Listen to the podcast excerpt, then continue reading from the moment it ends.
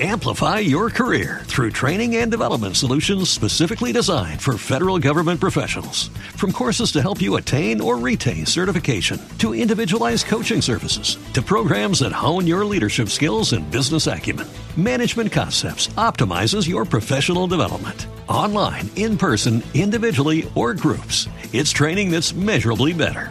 Learn more at managementconcepts.com. That's managementconcepts.com.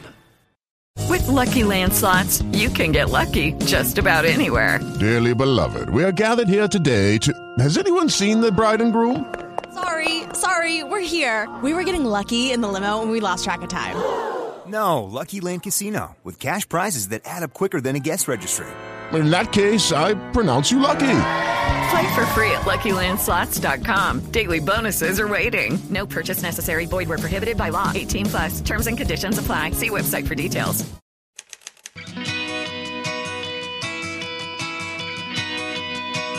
Perdidos na Estante, o seu podcast de adaptações literárias do site Leitor Cabuloso.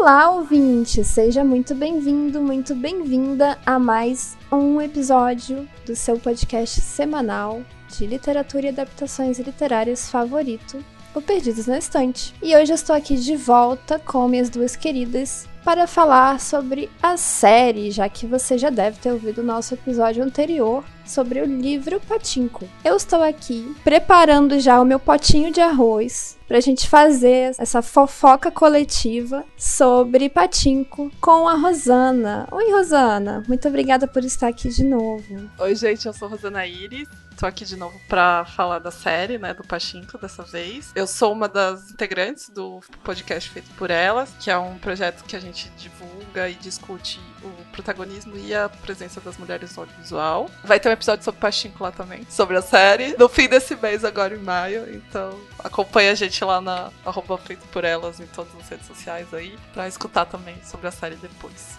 E quais são suas redes sociais, Rosana? Por favor, pra gente poder te seguir lá. Então, me segue no arroba RosanaIrisFF, que é no meu Instagram, e eu mesmo no Twitter. E daí o Feito por Elas é Feito por Elas Underline no Instagram também. E daí a gente tá também no Twitter e todas as outras redes sociais. E eu também tô aqui com a Cíntia, nossa fã de K-drama. Cíntia, bem-vinda! Fã de K-drama, fã de cultura coreana, cultura japonesa, cultura oriental em geral há muito tempo, desde guria. É, meu nome é Cynthia Payer, eu sou estudante de arquitetura, muito apaixonada pela cultura oriental há muito tempo e fui mordida pelo bichinho do K-drama, dos dramas coreanos e toda a cultura, todo o contexto. É, faço quentinho em casa, acreditem, é possível, fica muito bom.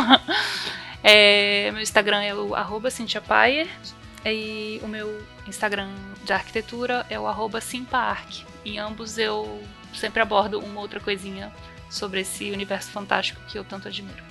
Maravilha. E eu sou a host de vocês para esse episódio, sou a Amanda e vocês me encontram lá no Instagram, no arroba Amanda Barreiro e aqui no Perdidos, é claro. Bom, gente, como já falamos, hoje o tema é Patinco. E nós vamos falar aqui, destrinchar tudo que nós entendemos sobre a primeira temporada da série. Vou chamar o assistente, ele vai nos contar um pouquinho sobre os dados da série. A série Pachinko acompanha os diversos personagens que compõem a família de Sunja, alternando entre épocas distintas e pontos de vistas, mas sempre mostrando o impacto das escolhas através das gerações. Temas relevantes para as culturas coreana e japonesa são retratadas neste drama, como o envolvimento nos conflitos mundiais, a opressão japonesa, a xenofobia e o isolamento social dos imigrantes. Como nós já havíamos falado anteriormente no outro episódio, ouvinte, você, se não ouviu e se não leu o livro, corre lá, ouve o nosso episódio anterior, que tá muito legal também. Patinco vai falar sobre várias gerações de uma mesma família. Essas gerações vão passando, obviamente, por vários eventos históricos muito marcantes, não só para o Japão e para a Coreia, mas também para o mundo, como por exemplo a Primeira Guerra Mundial, a Segunda Guerra Mundial, crises mundiais em geral e inclusive até o fenômeno da globalização, porque vamos chegando cada vez mais próximos do mundo atual. Inclusive a série vai até um pouquinho além do livro, né, gente? A série tem dias mais atuais ainda. Mas para contar melhor essa sinopse, Rosana, eu vou te desafiar aqui, sua vez, a contar para o nosso ouvinte a história de Patinco através de uma carta. Você pode escolher um personagem que vai mandar uma carta para outro personagem. Vai lá. Altas expectativas foram criadas agora. Então a, a Sunja vai mandar uma carta pro filho dela, pro Noah. Querido Noah, a vida da sua mãe foi cheia de mudanças. De solteira para viúva, de filha para mãe e da Coreia pro Japão. Você fez parte de toda essa história e sempre vai estar comigo. Um beijo, sua mãe. E pior que ele fez parte de toda essa história mesmo, né? Isso é muito a cara do Sunji, gente, porque ela é assim, ó, pá, direto ao ponto. Na verdade, foi um bilhete.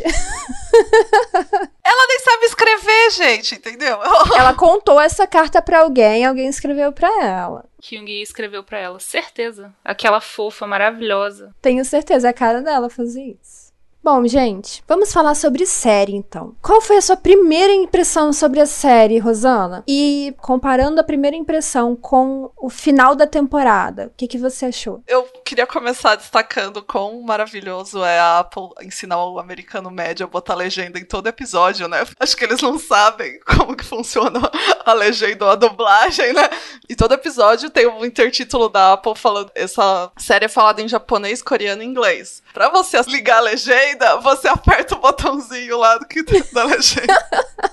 e seleciona. Se você quiser vir dublado, você vai na dublagem e seleciona. Gente, é maravilhoso. Educando o estadunidense. O estadunidense é tipo que existem outras línguas no mundo, tá ligado? Tipo... Vem cá, deixa eu te colocar no seu lugar, senta aqui. Igual a gente faz com criança, né? Vem aprender Isso. a legenda, amor. Inclusive menção ao Oscar, né? Pela segunda vez, a Coreia vindo, vem cá, senta aqui, deixa eu te falar um negócio. Legenda existe. Legenda existe e você vai usar. Enfim, eu gostei muito, assim, da adaptação. Eles mudam bastante coisas do livro, acho que a gente vai comentar um pouquinho. Mas eu achei a produção da Apple incrível, né? Eles estão queimando dinheiro pra fazer as coisas, né, gente? Porque o negócio ali é, tá bem bonito, né? Tipo, a ambientação, eles gravaram em 4K. Acho que foi bem legal os episódios dessa primeira temporada. São só oito, né? Que eu acho bom também, uma série mais curtinha. É, eu fiquei na dúvida se ia ser uma minissérie, né? Porque às vezes adaptações de livros acabam ficando condensada em uma temporada só. Só que aqui é muita gente, é muito personagem, é muito é. plot, é muita coisa. Daí eles realmente vão dar um tempo, né, pra a gente passar por isso, né, passar por essas, essas histórias com o tempo, né. E eu acho muito legal várias mudanças que teve em relação ao livro uma das principais que eu acho que eu já vou comentar agora, que é a questão da linha temporal, que o livro ele segue cronologicamente, e daí aqui a gente tá, em, às vezes, em duas ou três linhas do tempo, né, que a gente começa com a Sunja, a criança, e daí já com o neto dela, concomitante, né, rolando as duas histórias.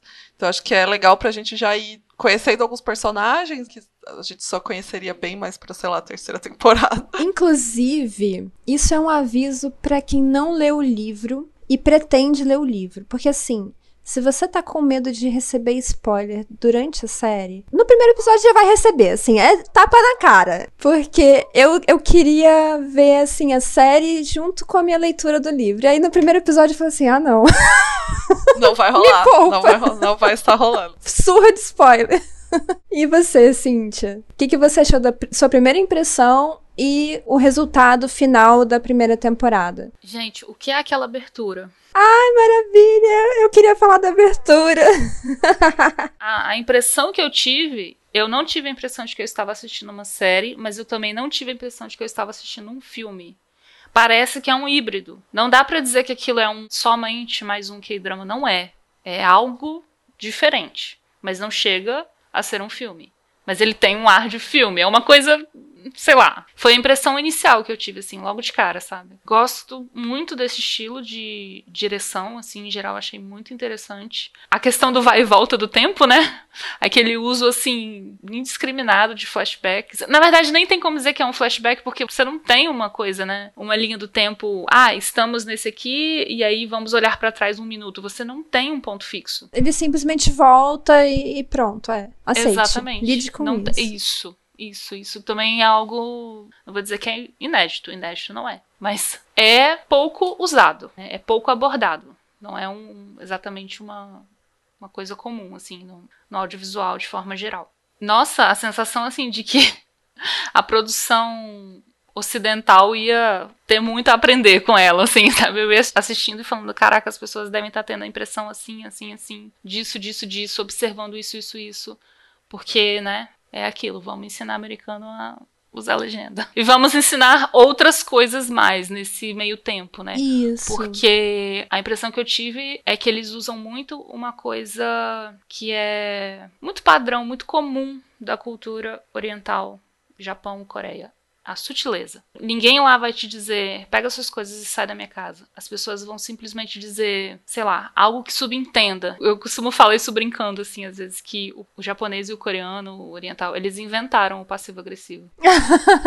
Não é vai embora da minha casa, assim, muito obrigada pela sua visita. Agora se retire. Ai, muito obrigada pela sua visita, porém, acho que estão sentindo sua falta na sua casa. tipo, pra sempre. pra sempre. tipo, e aí essa impressão permeou a série o tempo todo e tal. E ao final, né, dessa primeira temporada, eu reparei que a abertura mudou o tema da música. Ela tem algumas modificações ao longo dos episódios. Pois é, justamente para mostrar a mistura, né, dos idiomas e a globalização dessa história, e, enfim. A minha primeira impressão da abertura foi: que que é isso? O que que tá acontecendo? Você já viu algum outro K-drama? Não, gente, foi minha, Nunca? foi minha estreia. Nunca tinha visto nada. Então, meio que assim, não contou, tá? Porque Não contou. é realmente algo, algo a mais, eu diria. Eu achei essa abertura incrível, porque. E aí tem um outro motivo de eu ter achado ela incrível. É que no livro, e assim, novamente, vou me colocar como a ocidental ignorante. Eu não sabia o que era patinco. E o patinco só vai aparecer no livro lá pra página 300. Sim, nossa, sim. E aí eu fiquei assim, nossa, peraí, isso que é patinco? Aí eu fui lá no Google e aí eu vi a capa norte-americana desse livro. E não é a capa norte-americana antiga. Não é igual a essa capa que nós temos aqui no Brasil. E a capa antiga é um jogo de patinco. É o interior da máquina de patinco. Só que na série eles já mostram pra você o que é patinco já pela abertura. E aí eu fiquei assim, gente, que máximo, porque eu li o livro, achei o nome super legal, né? Patinco, ótimo. que que é isso? Na série já te mostra. Então eu acho que a abertura já contextualiza porquê do nome. Porque essa história vai se basear nesse. E aí vamos falar pro, pro ouvinte, né? Que Patinco é um jogo de azar. E eu não sabia disso. É um formato de cassino. É, é um formato de cassino, mas que você tem que ir com a bolinha, né? Como se fosse o pinball pra acertar lá os negocinhos e tal. Não vou saber explicar direitinho, não, gente. Nunca joguei isso, não. Google, galera. Google, patinco, jogo. Bota assim que aparece. E eu achei o máximo que a série já te mostra, ó, gente, isso aqui, seus ocidentais ignorantes, isso aqui é patinco. Ai, não passem a mesma vergonha que eu, gente. Procurem o significado das palavras. E, assim, ao final da temporada, eu tive algumas reservas. É, enquanto a Rosana gostou muito das modificações, eu já fiquei meio. Hum, não sei. Por que, que você mudou isso? Mas, como adaptação, como série, eu também achei muito boa. Aliás, tá uma coisa assim digna de cinema, como a Cintia falou, só que não é bem cinema, mas bem que poderia ser. De tão bonito que é. Tem algumas cenas que, nossa, você fica. Nossa, saiu de um filme. Um filme conceitual ainda por cima. Digna de Oscar, inclusive. E aí eu tô falando da cena especificamente, não de tudo, tá, gente? Mas vamos pro nosso bloco com spoilers e eu vou chamar o nosso assistente para liberar a gente. A primeira temporada de Pachinko foi concluída em abril de 2022, porém a segunda temporada já está confirmada. A showrunner, Shou Hyuk, mencionou que seu projeto contempla quatro temporadas para contar a história de Sunja e sua família em toda a sua complexidade. A série está disponível na Apple TV. Começando aqui do começo, eu vou falar logo a minha opinião e eu vou puxar vocês pra gente discutir isso aqui, porque eu vou dizer para vocês que eu achei a escolha do elenco e os personagens, assim, perfeitos. Eu vi primeiro o trailer, né? Eu tava lendo o livro. E eu falei assim, gente, essa sempre foi a Sundia, desde que ela nasceu.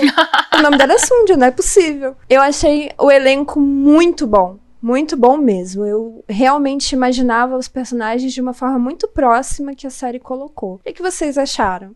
Eu gostei muito também. Eu não conhecia todos os atores. Eu sei que o ator que faz um Hansu é um hit na Coreia, assim, porque eu tenho uma mãe muito fã de dorama. E daí, quando ela descobriu que eu queria assistir a série, ela, esse, esse ator na Coreia, ele, tipo, ele faz todos os dorama bom e não sei o quê. Enfim, então eu sei que ele é uma grande coisa lá, né? Esse ator. Tanto que a gente vai ter, né?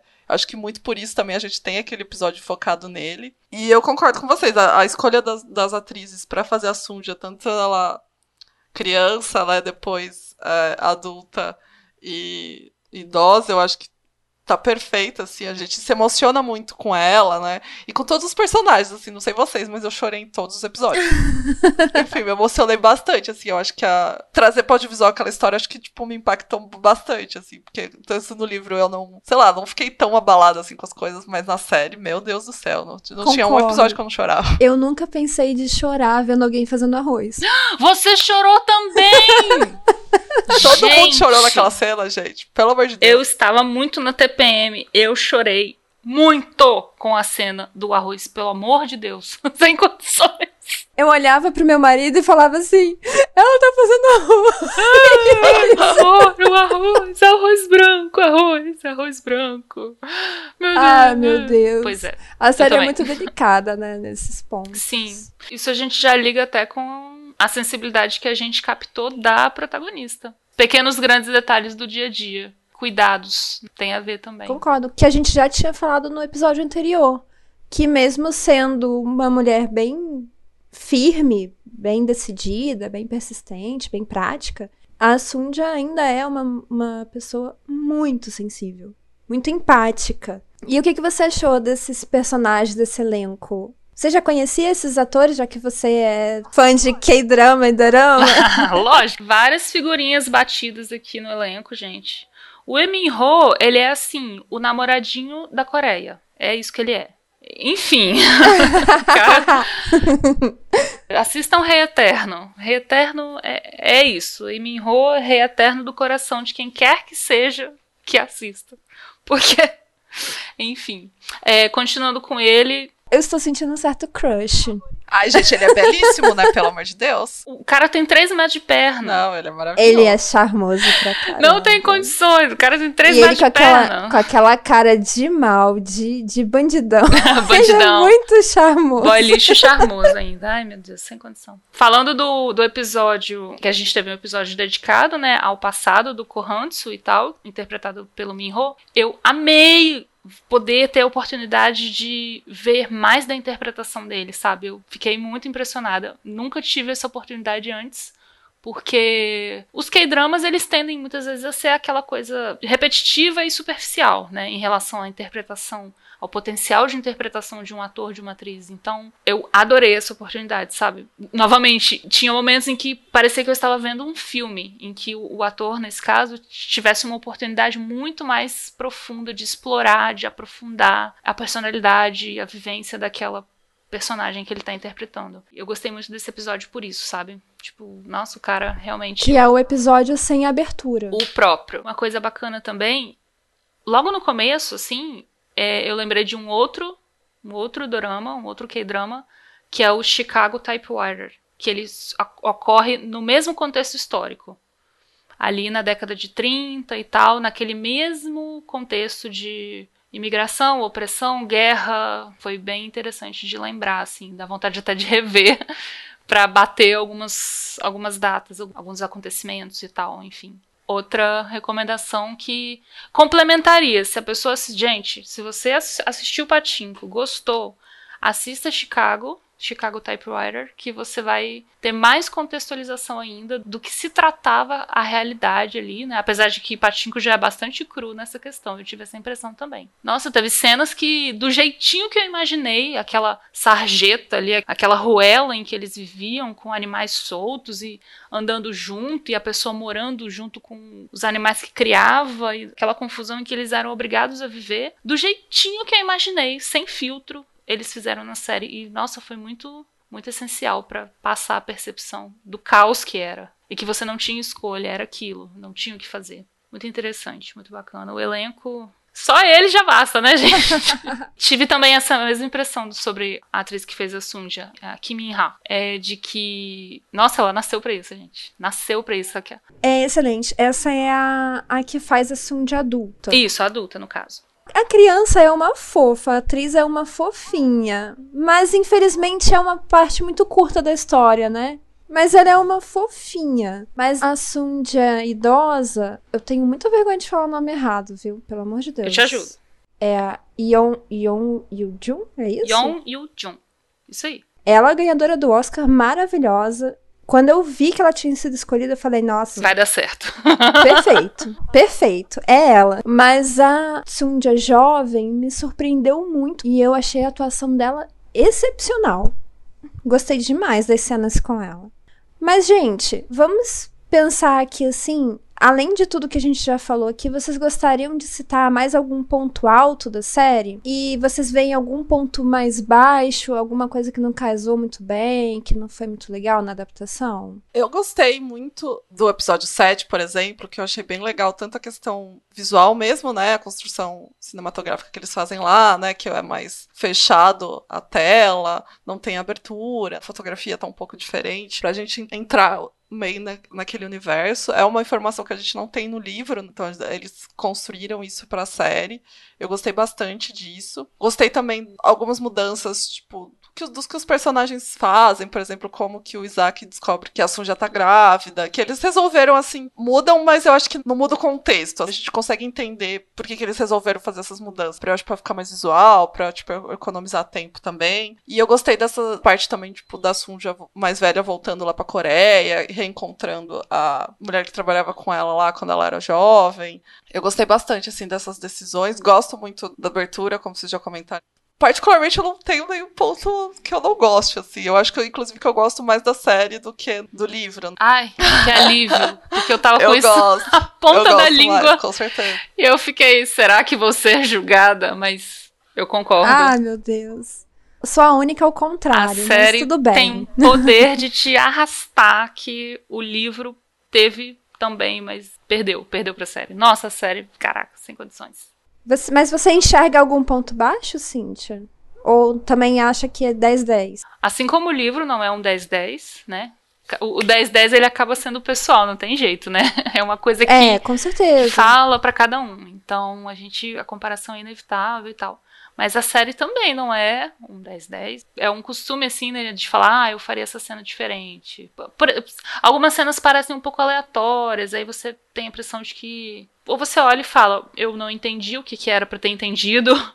Por exemplo, quando. Ou eu só entendi porque eu li o livro. É, também, sabe? É, é vezes difícil acontece, você, né? já tendo lido, né? Conseguir ver aquilo com uma cabeça diferente. Por exemplo, a cena em que o, o Solomon ele finalmente é demitido e tal, porque a negociação não dá certo. Já que nesse bloco pode spoiler, né, gente? Vamos lá. Pode, vai lá. É, você não tem, assim, nenhuma uma cena aberta de tudo pra mostrar que ele é uma formiga naquele meio, e nenhuma coisa colada de tudo pra mostrar a revolta que ele tá sentindo. Você tem uma coisa no meio do caminho que não diz nenhuma coisa nem outra, e ele joga as coisas na água, e, e, sabe? Tem uma outra cena que eu fiquei assim, tá, não entendi o que que era pra ser. Pra mim, o ponto baixo da série é o Solomon, tá? O plot do Solomon, pra mim, foi tipo. É que ele é chato, né, gente? Vamos, vamos, vamos falar a verdade. né? Ele é chato. Só que eu acho que dá pra entender no livro, assim, ele é um mimado, chato pra caramba. Só que eu acho que no livro os eventos vão sendo amarrados e você entende um pouco melhor, na minha opinião. Mas na série, eu senti, assim, algumas coisas sobre o Solomon foram super aleatórias.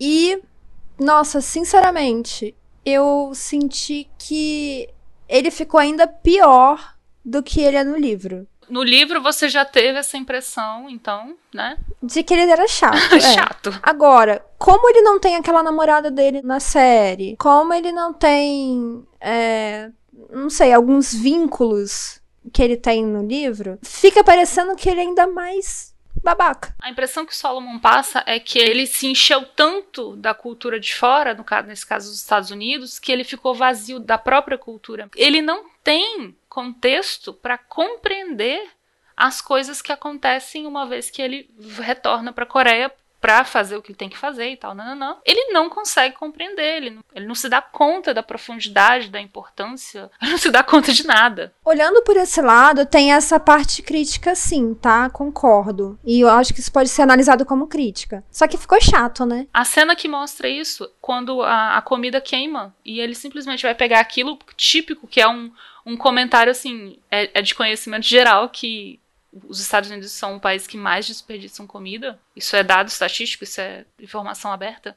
E ele simplesmente pega aquilo e fala, "Hã, vou jogar fora. E a avó dele só falta bater na cara dele quando ele. quando ele- Olha, devia ter batido, viu? Merecia uns tapas aquele garoto, viu? Gente, novamente. A, a mulher coreana, quando ela atinge os 60 anos, ela ganha o título de Ajumá. Ajumá, não tem discussão. Ela pega a cesta de feira e bate na sua cara e você tá errado. Não interessa. então, sim, podia ter batido, que tava tudo certo. E, e, novamente eu fico questionando: será que é de propósito? Que ele é chato assim?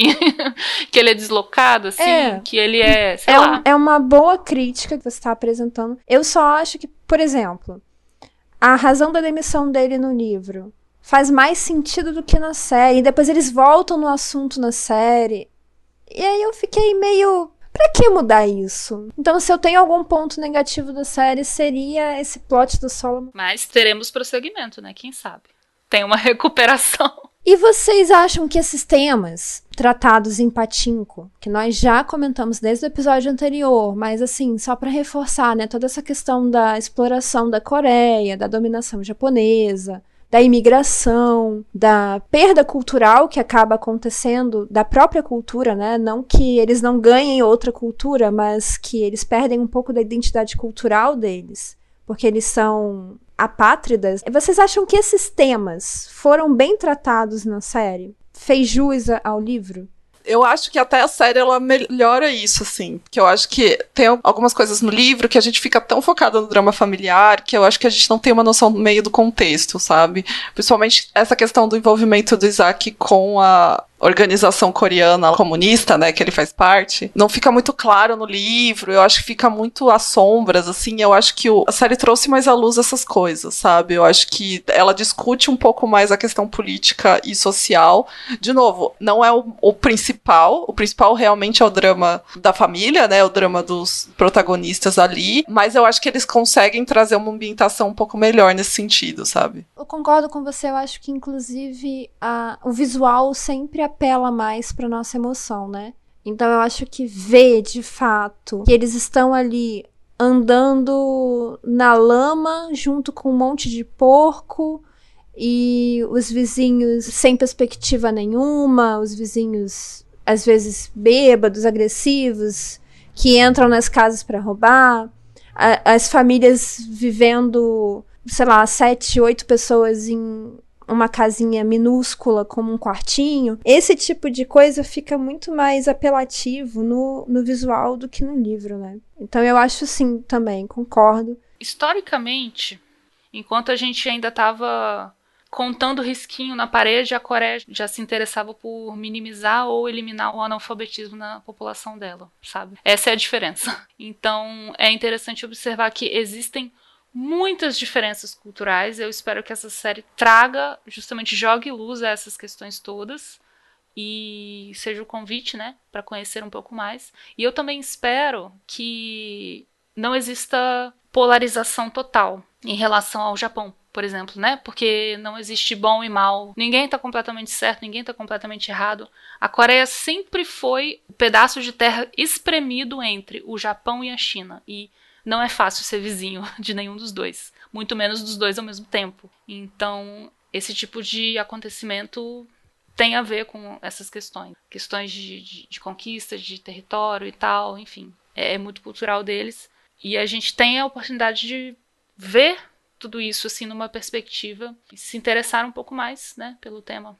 Se aprofundar um pouco mais é uma oportunidade. Eu acho isso interessante que você falou, mas assim, eu vejo que a série também aborda questões dramáticas que não, não se pegam só nisso. Como, por exemplo, o próprio episódio do Hansu, que é o episódio 7, porque ele trata de um, um, grande desastre natural que aconteceu naquela região, né? E inclusive no finalzinho do episódio tem a quantidade de pessoas mortas que se sabe por causa dessa situação, foi um, uma grande série de terremotos, várias ondas de terremotos. Então eu acho que a série mostra mesmo o drama, mas talvez não com uma lente de aumento tão grande na questão de é vítima ou, ou não, mas também na, na questão do próprio sofrimento do povo, ponto.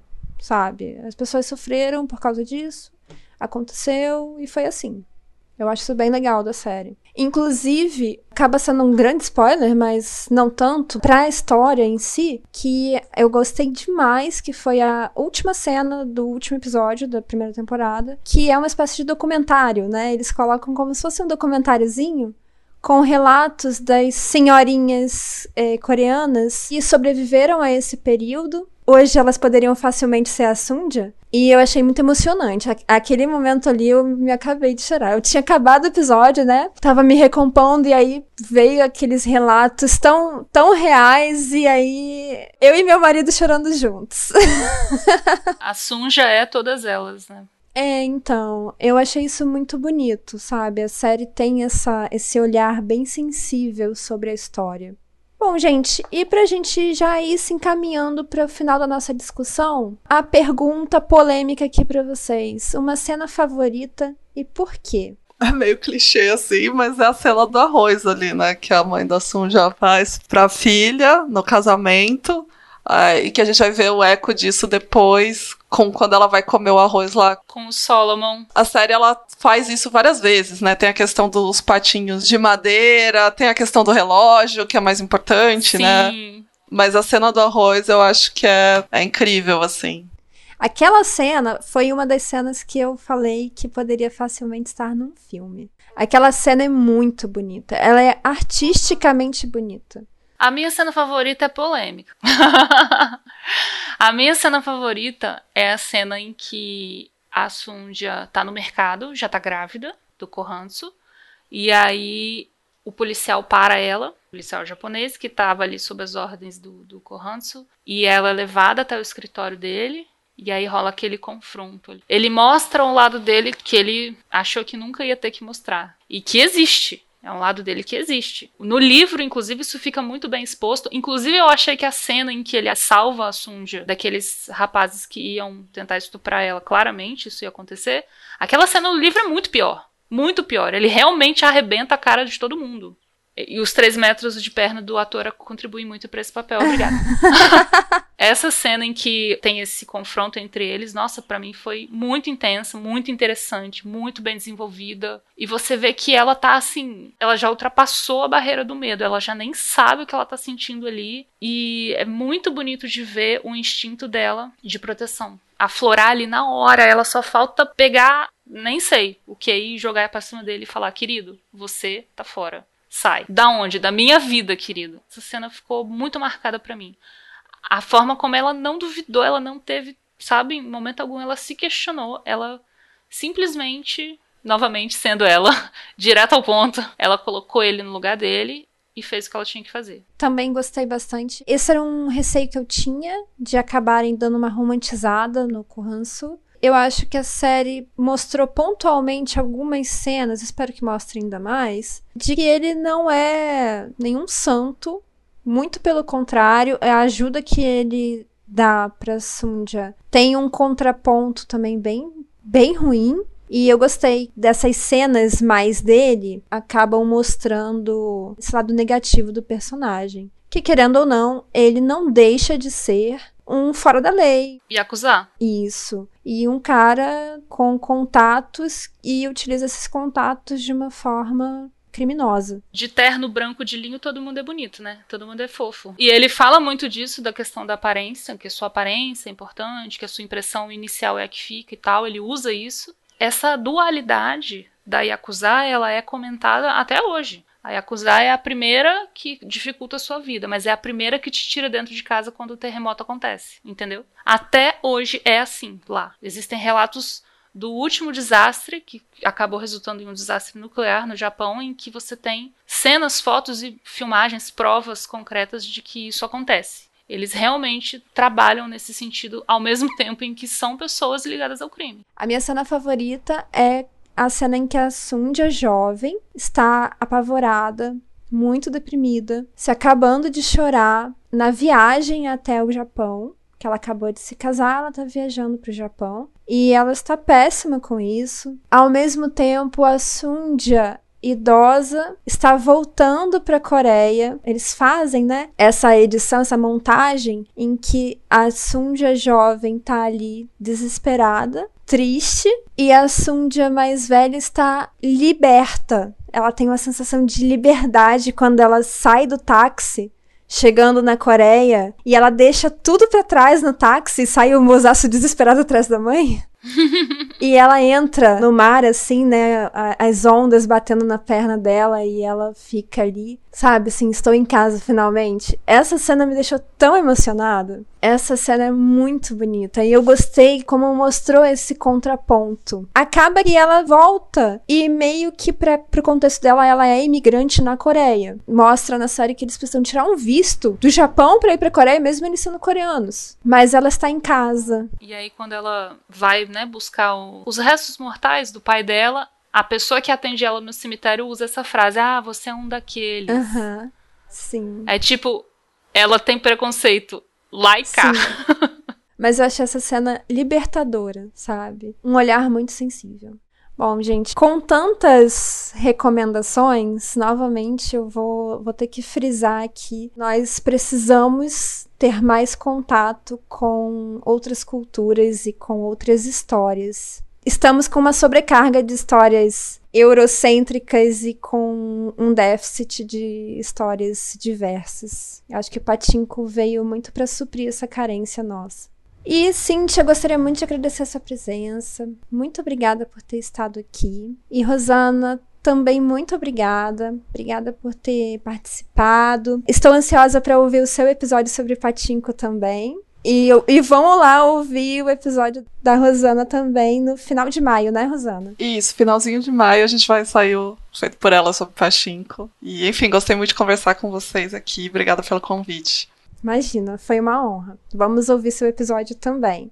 É isso, gente. Ouvinte, muito obrigada pela sua escuta atenta, muito obrigada pelo seu carinho até aqui. Deixe seus comentários se você viu o Patinco, se você gostou, se você leu, se você quer ver. Nós também gostamos de saber sua opinião. É isso, nós nos vemos na próxima. Um beijo e até mais.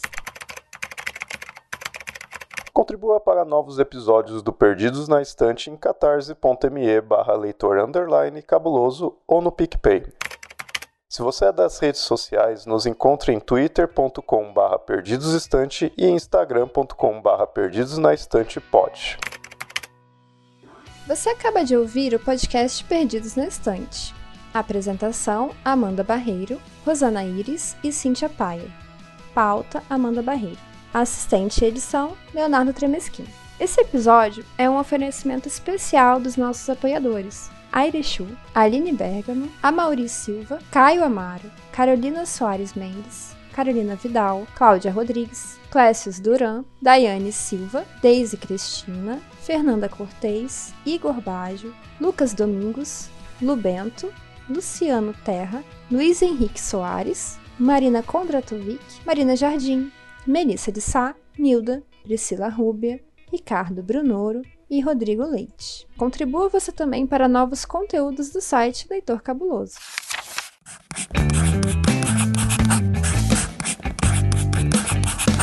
Esse podcast faz parte do site Leitor Cabuloso.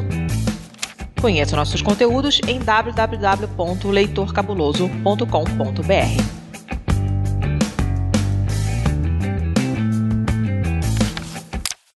Amplify your career through training and development solutions specifically designed for federal government professionals. From courses to help you attain or retain certification, to individualized coaching services, to programs that hone your leadership skills and business acumen, Management Concepts optimizes your professional development. Online, in person, individually, or groups, it's training that's measurably better. Learn more at managementconcepts.com. That's managementconcepts.com. Hello, it is Ryan, and we could all use an extra bright spot in our day, couldn't we? Just to make up for things like sitting in traffic, doing the dishes, counting your steps, you know, all the mundane stuff. That is why I'm such a big fan of Chumba Casino. Chumba Casino has all your favorite social casino style games that you can play for free anytime, anywhere with daily bonuses. That should brighten your day a little. Actually, a lot. So sign up now at chumbacasino.com. That's chumbacasino.com. No purchase necessary. Group. Void were prohibited by law. See terms and conditions. 18 plus.